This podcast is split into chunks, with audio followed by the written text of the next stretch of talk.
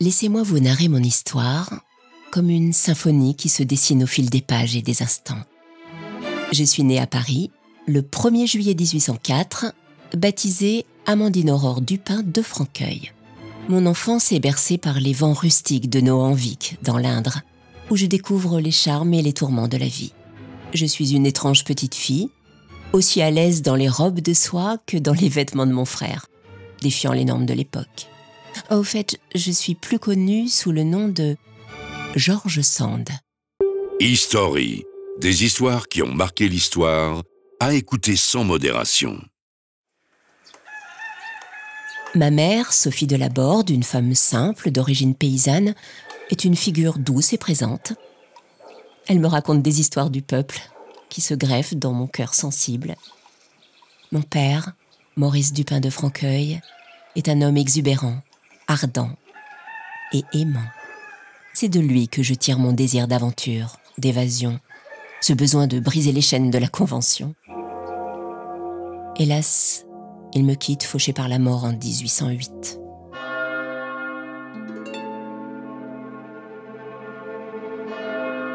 Lorsque mon adolescence s'épanouit, la société attend de moi que je sois une dame, une femme bien élevée, une épouse dévouée.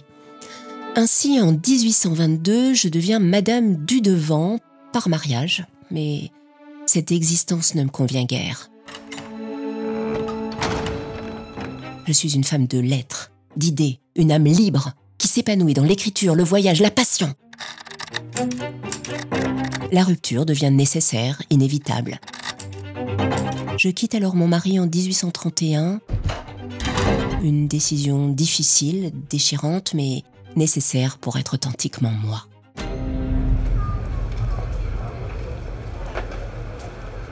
C'est finalement à Paris que je m'épanouis, sous le pseudonyme de Georges Sand, un nom qui deviendra symbole de liberté et de révolution.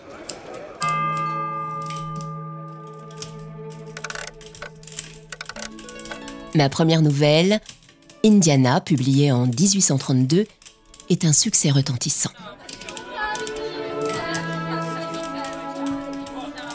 Et voilà, je deviens ainsi la première femme à vivre de sa plume en France. Un exploit à cette époque, une révolution, pour certains, une hérésie. J'écris avec passion, authenticité et conviction des histoires de femmes, des histoires d'amour, de lutte, de vie, J'écris des critiques littéraires, des essais politiques, des pièces de théâtre, des romans. Tout m'inspire. Chaque mot, chaque phrase, chaque page est une partie de moi, de mon combat, de mon essence.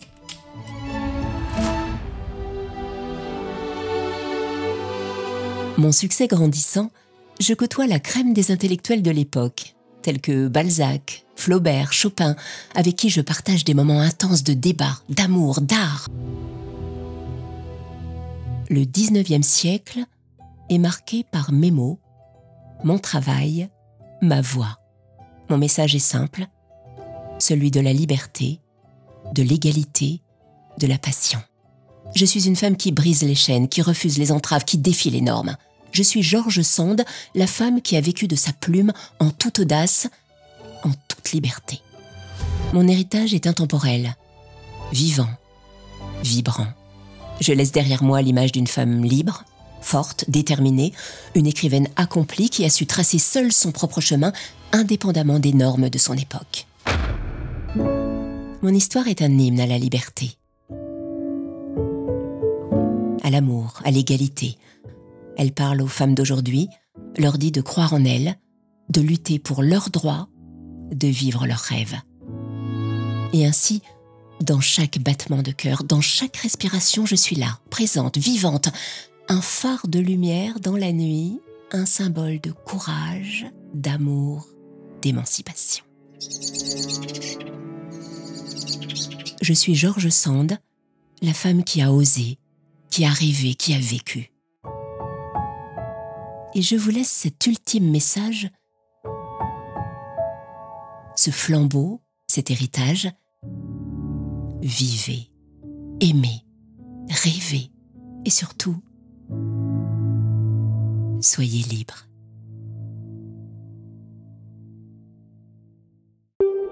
ne ratez pas les prochains épisodes de History en vous abonnant dès maintenant. history.fr